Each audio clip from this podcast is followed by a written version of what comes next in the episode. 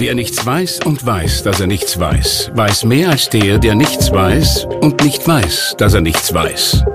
Wenige wissen, wie viel man wissen muss, um zu wissen, wie wenig man weiß. Was Sie wissen sollten, das liefern Ihnen täglich die Salzburger Nachrichten. Salzburger Nachrichten, wenn Sie mehr wissen wollen. Ich habe selber schon die Erfahrung machen müssen, dass ähm, ein Einsatz für mich nicht gut gelaufen ist. Also der Einsatz selber ist gut gelaufen, aber ich selber bin nicht gut aus dem Einsatz gegangen. Und da habe ich eigentlich mit mehreren Kollegen einfach gesprochen.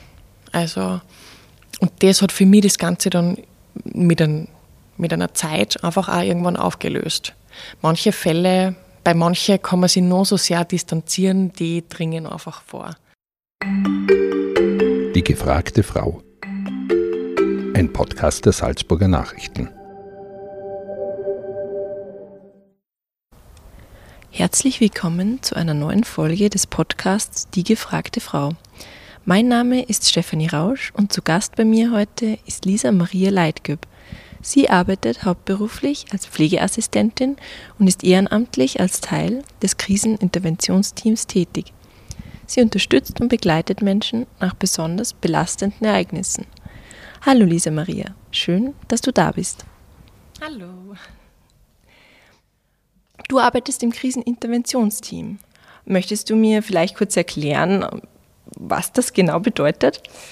Ähm, ja, genau. Das Kriseninterventionsteam ähm, ist zuständig für die psychosoziale Notfallversorgung im Bundesland Salzburg oder eigentlich in ganz Österreich, aber in dem Fall. Ähm, ich bin in der Stadt Salzburg tätig und im Umland und ja, immer wenn ein belastendes Ereignis ähm, jemandem zustößt oder passiert, dann ähm, werden wir in den Einsatz gerufen und betreuen oder wir dürfen die Angehörigen betreuen.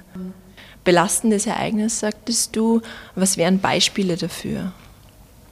Ein belastendes Ereignis kann ähm, viel sein. Ähm, oft ist es ein Todesfall, ähm, aber es sind auch Kindernotfälle, sind belastende Einsätze. Ähm, ja, da gibt es eigentlich, gibt's eigentlich nichts, was es nicht gibt. Gell? Es gibt dann viele Suizide natürlich, wo man die Angehörigen oder auch Augenzeugen betreuen. Das ist ja auch ein Thema, das ähm, sehr oder medial nicht sehr bekannt ist. Okay.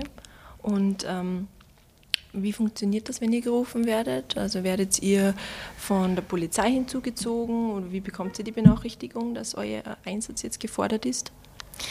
Ähm, immer die Einsatzkräfte, die vor Ort sind. Also das kann ähm, die Polizei sein, das kann aber auch der Rettungsdienst sein, der uns anfordert. Der fordert uns über die Leitstelle an und die schaut entweder einen Dienstplan, ob der gefüllt ist. Wenn der nicht gefüllt ist, dann gibt es eine SMS-Alarmierung, wo jeder meiner Kollegen und ich ähm, dann kurze Einsatzdaten drauf haben, ähm, welche Straße und wie viel Personal benötigt wurde oder wird. Und ähm, ja, dann kann man sich darauf melden, wenn man Zeit hat. Wie läuft so ein Einsatz ab? Ähm, in der Regel ist es so, dass wir sind ja zu Hause oder in der Arbeit ähm, oder sogar in der Nacht im Bett. Ähm, wir werden eben per SMS alarmiert oder wir werden von der Leitstelle angerufen. Dann ist es so, dass man sie eben, ich gehe jetzt einmal davon aus, das ist in der Nacht.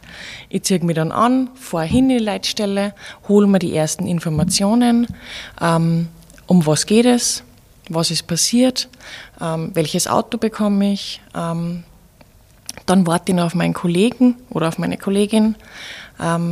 Wir briefen uns gegenseitig, was wissen wir schon. Dann möchte ich noch von der Leitstelle gerne wissen, wer ist mein Ansprechpartner vor Ort, ähm, wie viele Personen sind ungefähr zu betreuen.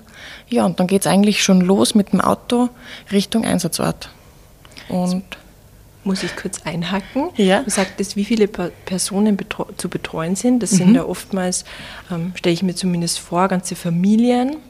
Ähm, mindestens ja. zu zweit, sagtest du bei uns im Gespräch schon, genau. dass ihr äh, unterwegs seid. Ähm, wie ist es dann, äh, wenn eine ganze Familie zu betreuen wird? Fährt sie dann, zieht sie dann noch einen Kollegen aus dem Team hinzu oder schafft sie das auch zu zweit? Ähm, das kommt ganz darauf an, wie groß die Familie ist und äh, wie uns die Einsatzkräfte vor Ort die Situation schildern. Also wenn die Situation eher ruhig ist, wenn das ähm, relativ normale, unter Anführungszeichen normal, weil eigentlich ist jede Trauerreaktion normal, aber wenn das, sich die Trauerreaktionen in Grenzen halten, dann fahren wir einfach zu zweit hin. Ähm, das entscheidet man eigentlich nach, ein bisschen nach Gefühl, würde ich fast sagen. Man hat eine gewisse Erfahrung, wie Einsätze ablaufen, ähm, wie das Ganze funktioniert und man weiß, wenn man das und das hört, okay, wir schauen jetzt einfach einmal hin, wir entscheiden vor Ort, wir schauen uns, wir machen uns selbst ein Bild von dem Ganzen und dann können wir immer noch Kollegen nachfordern. Können wir uns dann immer noch überlegen, ähm, ob zwei ausreichen. Meistens ist eine Familie in ihrer Struktur so gut aufgestellt, dass es nicht viel braucht. Also da geht es gar nicht um die Menschenmenge, sondern einfach, dass die Familie, äh, Familie funktioniert, die kann ich alleine betreuen oder also zu zweit. Welche Ausbildung musstest du machen, um in diesem Team ein Teil zu werden? Ähm, es gibt einen eigenen Kurs, ähm, der vom Roten Kreuz ähm, oder angeboten wird. Ne? Ja.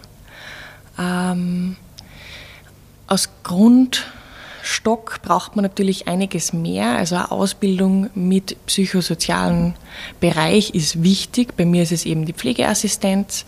Ähm, bei anderen ist es die Psychologie, das Psychologiestudium, ähm, Krankenpflegehelfer, ähm, pädagogische Ausbildungen, also auch Lehrer, Kindergärtner, ähm, alles, was einen pädagogischen Grundstock mitbringt in der Ausbildung, ähm, braucht man einfach es wäre einfach sonst zu aufwendig, dass man das auch noch in die Ausbildung reinpackt. Ähm, Sanitäterausbildung reicht aber auch. Da ist auch ein psychologisches Grundverständnis drinnen, das man erlernt. Und was es dann noch gibt, ist ein Gespräch mit unseren Leitungen. Und da wird dann einfach auch durch gezielte Fragen, wird einfach auch geschaut, wie geht man denn um mit Krisen in seinem Leben, ähm, was ist man für ein Mensch, wie, wie hat man sein Leben bisher gemeistert. Und ja, da wird dann einfach geschaut, packt man das Ganze. Also schafft man das auch, diese Aufgabe, weil so leicht ist es nämlich nicht. Ja. Und dann kann es eigentlich mit der Ausbildung schon losgehen. Du hast angesprochen, ähm, dass auch äh, jemand, der ein abgeschlossenes Psychologiestudium äh, Teil des Kriseninterventionsteams werden kann, ähm, beziehungsweise du auch Kollegen hast, die das genau. gemacht haben. Ähm, wie unterscheidet sich die Arbeit von Ihnen, von der, die du machst? Ähm, Im Grunde eigentlich gar nicht. Wir arbeiten, wir arbeiten alle eigentlich ähm, gleich, wir haben alle die gleiche Vor Vorangehensweise. Ähm, es ist einfach nur jeder, du merkst halt, die, die Persönlichkeiten sind eigentlich das, was uns in unserem Tun unterscheidet. Ähm, und natürlich, wenn jemand eine spezielle Ausbildung hat, wie ein Diplom-Krankenpfleger, ähm, oder eben der andere Sanitäter, der andere Psychologe. Natürlich haben die andere ähm, Herangehensweisen an gewisse Dinge oder bringen einen anderen Grundstock mit. Davon kann aber jeder Einzelne in unserem Team auch wieder profitieren. Also wir lernen auch mit jedem Einsatz ein bisschen voneinander. Und das ist eigentlich auch das Spannende an dem Ganzen. Ihr macht Krisenbewältigung. Ähm, wie funktioniert das und was sind dann die Ziele dahinter? Also die Ziele dahinter sind, dass ähm, wir und die Betroffenen gut aus dem Einsatz rausgehen. Also dass man, der Betroffene soll wieder handlungsfähig sein. Im ersten Moment sind die meisten geschockt. Ähm, das heißt entweder sie sind zum Beispiel starr vor Schreck oder eben handlungsunfähig, weil sie starr sind, weil sie nicht wissen, was sie tun sollen. Die anderen sind laut und wild, ähm, schreien oder andere wollen unbedingt Dinge tun, aber nicht das, was sie gerade tun sollten vielleicht. Ähm, und wir schauen, dass wir, dass wir die Betroffenen eben in die richtige Richtung lenken und am Ende wieder alle handlungsfähig sind. Und das ist unser Ziel vom ganzen Einsatz. Das bedeutet, ihr seid akut zur Verfügung. Mhm. Ähm, spielt da die längerfristige Betreuung auch noch eine Rolle oder ähm, wie wird das dann, wie schaut das dann aus? Vermittelt ihr auch, wenn benötigt wird, eventuell einen äh, Psychologen, der sich dann längerfristig um die betroffenen Personen kümmert? Ja, genau so ist es, so wie du eben das gerade genannt hast. Ähm, wir sind nur für akute und ja, für akute Betreuung da, gleich nach dem Geschehen ist. Ähm, alles andere, da gibt es eben äh, Anlaufstellen, an die wir weitervermitteln, zum Beispiel Promente Krisenintervention oder eben, wenn es um Kinder geht, Kidsline. Ähm, ja, es gibt sehr, sehr viele Vereine und die kann man oder die Angebote von denen kann man alle kostenlos und ähm, anonym nutzen. Also da gibt es wirklich sehr viele und da vermitteln wir überall hin. Und wir machen teilweise sogar mit den Betroffenen schon Termine aus, weil es einfach leichter ist, wenn man weiß, da wartet schon jemand auf mich. Ähm, da gehe ich jetzt einfach hin, bevor man dann selber anrufen muss und erst einmal einen Termin ausmachen muss. Da ist oft eine kleine Hemmschwelle da und wir versuchen, dass wir die gleich durchbrechen und gleich schon ein bisschen einen Termin ausmachen. Wie gesagt, dann, dann muss man einfach hingehen. Mhm. Okay. Und ähm, das sind ja Extremsituationen. Also wenn ich die jetzt so reden höre, dann, dann äh, stelle ich mir das extrem schwierig vor. Ähm, du als Person musst sehr anpassungsfähig sein, ähm, ob es sich jetzt bei dem einen Fall um Kinder handelt, bei dem anderen ähm, wieder eine andere Extremsituation. Ihr müsst einerseits sehr flexibel sein, ähm, andererseits reagieren die Menschen auch als unterschiedliche Charaktere immer anders auf euch. Äh, welche Erfahrungen hast du da zum Beispiel schon gemacht? Ja, also es ist wirklich eben, sie reagieren total unterschiedlich. Andere sind total froh, dass wir da sind. Ähm, andere brauchen einfach jemanden zum Reden, aber brauchen eigentlich niemanden, der ihnen hilft obwohl wir das dann doch irgendwie schaffen. Ähm, im, Ende, Im Endeffekt kommt nämlich meistens raus, dass es doch ganz praktisch ist, wenn wir da sind, weil wir halt einfach ähm, die Profis sind. Ähm, wir zeigen ein bisschen einen Weg auf, in in welche Richtung kann es gehen, wenn ein schlimmes Ereignis passiert, wenn ein Angehöriger verstorben ist. Ähm, solche Situationen, da sind wir einfach die Profis. Wir wissen, was ist zu tun, was braucht man, ähm, wer ruft einen Bestatter an, wer, wer kann Ihnen bei diesen organisatorischen Sachen helfen, ähm, wo kann ich mich selber vielleicht hinwenden, wenn muss ich nur alles anrufen, wie verständigt die überhaupt jemanden, wie bringe ich oder wie überbringe ich jemanden eine Todesnachricht? Solche Dinge. Und das ist gar nicht so einfach eigentlich. Da gibt es auch ein paar Grundregeln, die man vielleicht befolgen sollte. Und da helfen wir. Die Grundregeln, ähm, wie, wie darf man sich das vorstellen? Welche sind das? Zum eben beim Überbringen einer Todesnachricht ganz wichtig, eben wenn möglichst nicht am Telefon. Okay. Man weiß nie, wo ist das Gegenüber. Wir sind es so gewöhnt, wir haben immer ein Telefon mit, wir können sofort jeden und alles anrufen ähm, und alles erzählen. Und die Medien sind auch furchtbar schnell, deshalb will man halt auch einfach immer, okay, muss ich jetzt schnell anrufen, weil, aber was ist, wenn derjenige gerade mit dem Auto unterwegs ist, auf der Autobahn, den Berg runterfährt, also vielleicht auch gefährliche Stellen und dann überbringt man ihm einfach diese Nachricht, ohne dass man fragt, ohne dass man nachfragt, was ist, wie geht es dir denn überhaupt? Und das trifft manche richtig hart und da ist man dann oft auch ein bisschen unter Schock und weiß nicht oder achtet nicht mehr auf den Verkehr.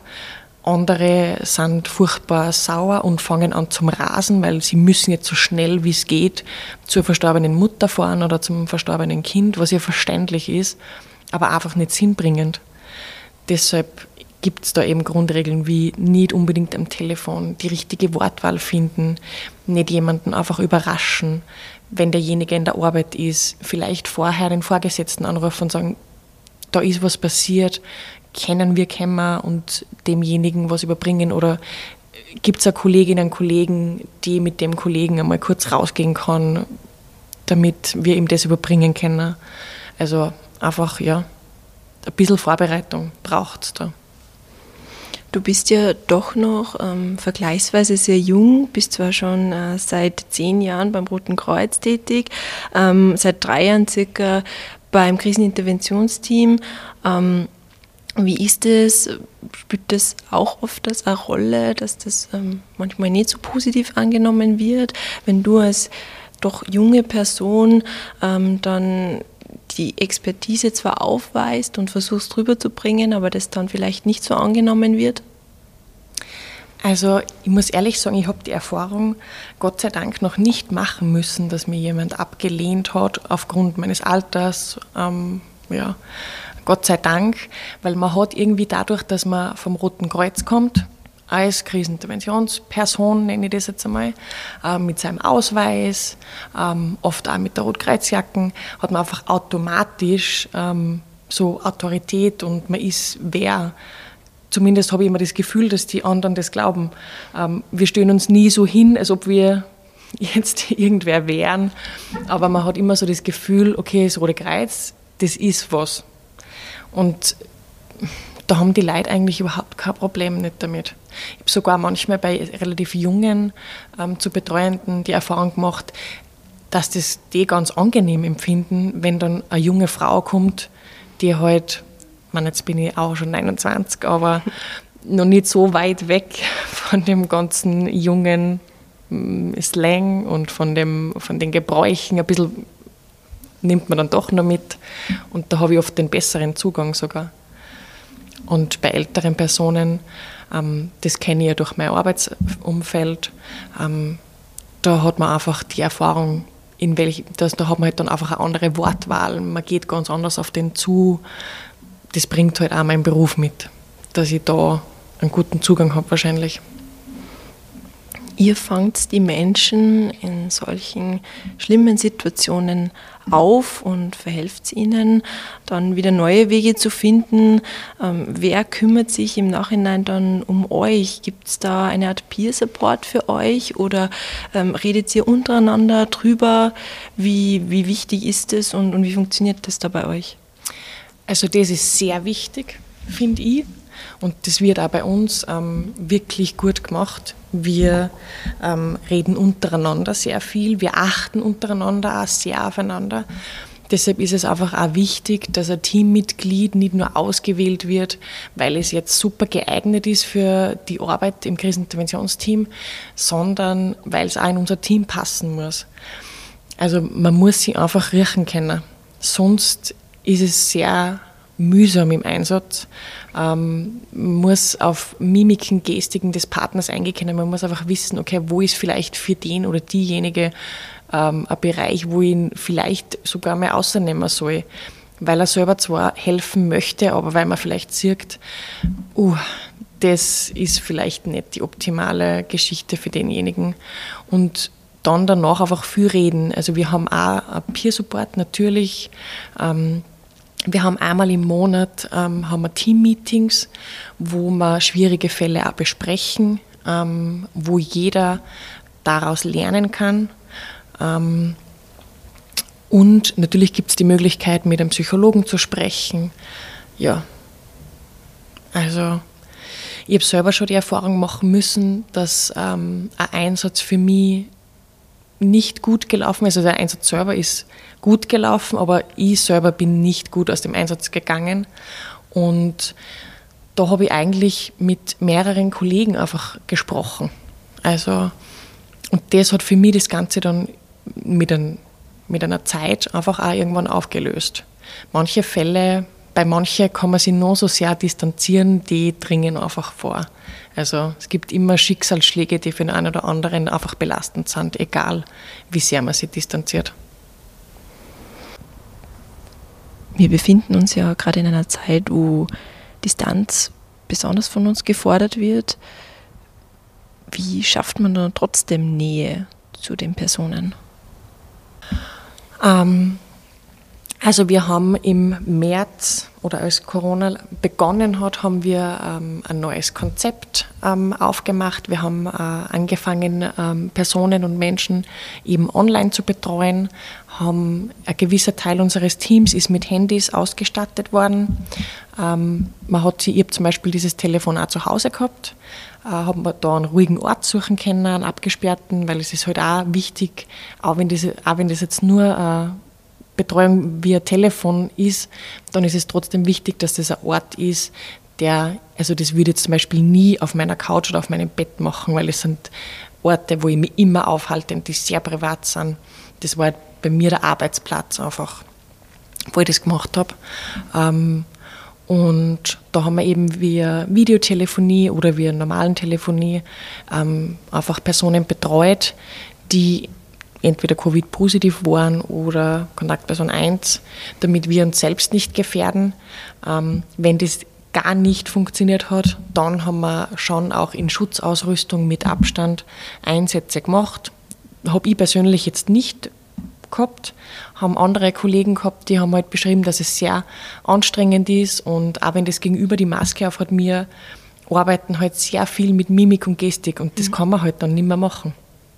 Das fehlt einfach und auch beim Videotelefonieren oder beim Telefonieren, es ist was anderes, wenn man sich gegenüber sitzt ähm, da ist sogar noch das mit Maske gut oder besser als ähm, per Video, weil das einfach sehr unpersönlich ist. Das ist, man sieht sie, aber das ist was anderes, wenn ich mit Freunden telefoniere. Da habe ich ja schon einen Draht zueinander. Ähm, bei Fremden habe ich keinen Draht. Und einen Draht per Videotelefonie aufbauen ist relativ schwierig. Einen Zugang zu finden, das ist sehr schwierig. Ja das war eigentlich mein Erlebnis. Und dann im Sommer wieder mit Maske war dann eigentlich, hat besser funktioniert. War schwierig und natürlich auch immer das Abstand halten, ähm, Hände desinfizieren. Das war schon schwierig, aber notwendig. Weil wenn wir ausfallen, wer betreut dann? Man muss halt immer abwägen man hat halt dann auch, oder wir haben einmal versucht, ich habe in den Einsatz, haben wir das Ganze auf einen Balkon gelagert ein bisschen oder ein bisschen in den Garten gelagert, weil man dann einfach auch hat ohne Maske sprechen können, ähm, mit genügend Abstand, was leichter war. Es geht natürlich dann im Sommer gut, weil die Temperaturen ja. passen. Aber es geht im Winter sicher nicht. Ja. Und ja, also. Okay, ja, ähm, du hast selbst eine Corona-Infektion, eine Covid-19-Erkrankung hinter dir. Ähm, du hast dich auch in Quarantäne befunden.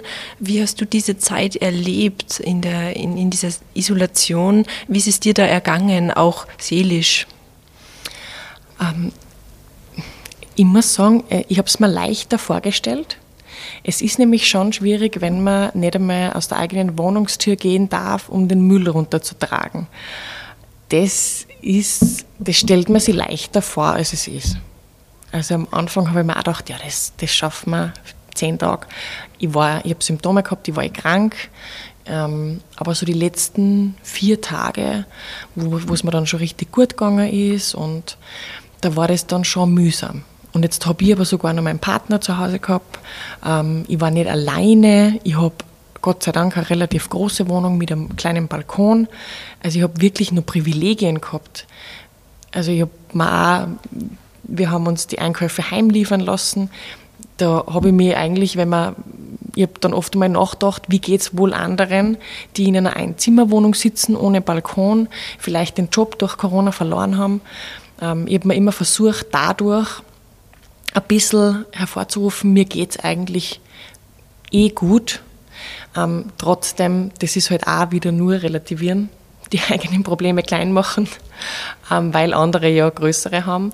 Äh, ja, man muss einfach schauen, regelmäßig lüften hat mir viel geholfen, also viel auch gehen, viel, als die Sonne da war, mal aufs Balkon sitzen ähm, und natürlich über Telefonieren mit Freunden und Bekannten ähm, in Kontakt bleiben ähm, und da halt auch ein bisschen sein Leid klagen das, glaube ich, ist ganz wichtig, ähm, dass man da überall ein bisschen was ablädt. Ähm, ich habe einmal in einer Schulklasse erklärt, dass äh, ein trauriges Erlebnis wie Kuchen ist. Äh, ich könnte zum Beispiel zur Erklärung, ich mag süße Sachen nicht so gern. Ähm, und ich könnte nie einen Kuchen kommen, nie alleine essen. Aber, und der Kuchen schmeckt auch viel besser, wenn man Stückchen für Stückchen aufteilt. Und wenn man jeden ein Stückchen gibt, dann sind am Ende nur mehr Krümel oder selber ein Stück über und das kann man leicht bewältigen. Und so ist es auch mit, mit einem Problem oder mit einem belastenden Ereignis. Wenn man das einfach aufteilt, wenn man darüber redet, wenn man jedem ein Stückel gibt, dann ist es am Ende nicht mehr so groß. Das ist sehr schön. Hm, du hast gesagt, du hast in einer Schule ähm, den Kindern das erklärt. Du ja. gibst auch Vorträge äh, bei der Polizei zum Beispiel. Genau. Ähm, welchen Hintergrund hat das, dass du das machst? Genau. Ein Kollege und ich ähm, halten eben diese Vorträge in der Polizeischule. Ähm, wir arbeiten ja sehr, sehr viel, ich würde behaupten 90 Prozent mit der Polizei zusammen. Sie alarmieren uns auch sehr oft, eben, dass wir sie begleiten bei der Überbringung von der Todesnachricht. Ähm, ja, und Polizisten haben eben eine extrem gute Ausbildung, wie ich finde. Nur ähm, sind sie halt psychosozial ähm, nicht ausgebildet, was ganz normal ist. Ein Rettungssanitäter ist auch nicht für das ausgebildet. Für das gibt es uns. Und ja, wir wollen einfach den Weg noch ein bisschen mehr ebnen. Einfach, es ist, glaube ich, gut, wenn man schon in der Ausbildung weiß, ähm, das sind zwei Gesichter, die könnte ich unter anderem treffen oder die sind sehr hilfreich. Mhm. Und wenn die jungen Kollegen halt einfach wissen, was sie von uns haben. Also wir bieten ja quasi nur Vorteile. Das und das ist, glaube ich, ganz gut. Damit auch der, der Umgang mit euch und, und so schon einmal ein bisschen genau. vorgeebnet, genau. wie du sagst, wird. Genau, damit die wissen, was machen wir überhaupt, was dürfen wir denn auch. Ähm, oft ist es nämlich auch so, dass wir uns ähm, die Leichen anschauen, mhm. damit, weil wenn mir ein Angehöriger oder Augenzeuge erzählt oder mit mir darüber sprechen will, ähm, wie traumatisierend das jetzt für ihn war und er mir dann erklären muss, wie dieser Leichnam ausgeschaut hat, ähm, oder wenn ich gleich weiß, wie hat der ausgeschaut, kann ich mir brauche ich nicht noch genau den Betroffenen ausfratscheln, sage ich jetzt einmal, ja. ähm, sondern ich habe schon ein Bild davon ähm, und kann mit ihm ganz offen drüber reden. Kann auch zum Beispiel dann anderen den Ratschlag geben, ach, da gibt es sehr große Verletzungen, eine Verabschiedung wird wahrscheinlich nicht so gut möglich sein. Man, das ist immer nur ein Ratschlag von uns.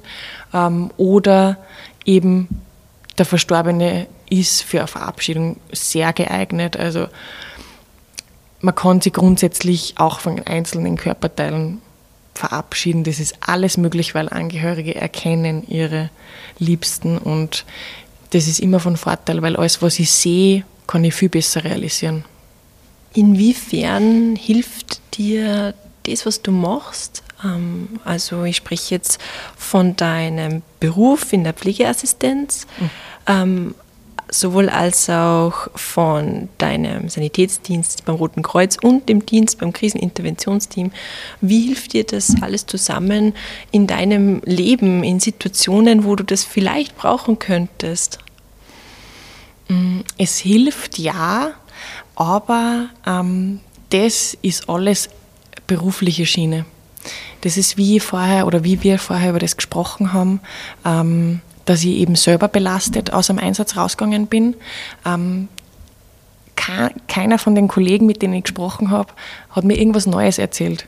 Also die haben mir alles nur Ratschläge gegeben, die ich jemanden in meiner Situation auch gegeben hätte. Aber wenn man halt selber betroffen ist, wenn man jetzt selber einfach gerade traurig ist, wenn man was schlimm findet, ähm, dann denkt man nicht so weit. Dann sind einfach diese Schutzmechanismen oder diese Mechanismen ausgeschalten. Ähm, da braucht es einfach jemand anderen, der, die da hinleitet. Also nicht automatisch, weil man diese Ausbildungen macht äh, oder diese äh, Tätigkeiten ausübt, ist man dann besser geschützt davor. Ähm, aber natürlich, gewisse Dinge schockieren mich nimmer. Ähm, weil ich einfach schon sehr oft einen Verstorbenen gesehen habe, ähm, weil ich einfach schon sehr oft sehr viel Blut gesehen habe. Also solche Dinge schockieren mich nicht mehr so leicht, aber natürlich, wenn das einem nahen Angehörigen von mir passiert oder meinem Partner, dann wäre ich genau dasselbe Angehörige wie jeder andere auch. Und ja, man kann sich vielleicht eher ausmalen, was passiert, ähm, aber ich brauche sicher genauso Hilfe wie jeder andere auch. Welchen Rat hast du für Menschen, die sich in der Zeit, vor allem jetzt, ähm, besonders einsam fühlen oder nicht recht wissen, ähm, wie sie mit der Situation umgehen sollen? Ähm, spontan wird mir da einfach einfallen, dass wir einfach heutzutage den Fluch und Segen der sozialen Medien einfach nutzen sollten, ähm, wenn man einsam ist, wenn man ähm, jetzt vielleicht wirklich gerade alleine in Quarantäne ist, ähm, nutzen, schreiben, vielleicht einmal jemanden Fremden anschreiben. Einfach irgendjemanden mal schauen, ob er antwortet. Ob das jetzt auf Facebook, Instagram oder da gibt es ja noch mehr Kanäle ähm, ist, ich würde das einfach mal machen. Und wenn es wirklich ähm, mehr Hilfe benötigt oder mehr ähm, Hintergrund vielleicht auch benötigt, dann gibt es auch in allen Bundesländern und ähm, in allen Gemeinden, glaube ich, sehr gute Angebote, dass man dort bei den psychologischen Notfall-Hotlines anrufen kann oder eben auch bei Promente anrufen kann. Ähm, ja, ich glaube, das, das soll man einfach auch nutzen. Wir sind, glaube ich, viel zu sehr oder wir schauen immer viel zu sehr darauf, ähm, dass wir alles mit uns alleine ausmachen, aber das müssen wir nicht. Also man muss nicht immer alles selbst machen und man ist nicht der Beste und der Stärkste und der Coolste, wenn man alles mit sich selber ausmacht. Weil das ist man nämlich dann genau nicht. Ja, diese Maria. Das war ein Podcast der Salzburger Nachrichten. Für dieses nette Redaktion Katharina Mayer und Sabrina Klaas. Wenn Sie mehr wissen wollen, finden Sie uns im Internet unter www.sn.at.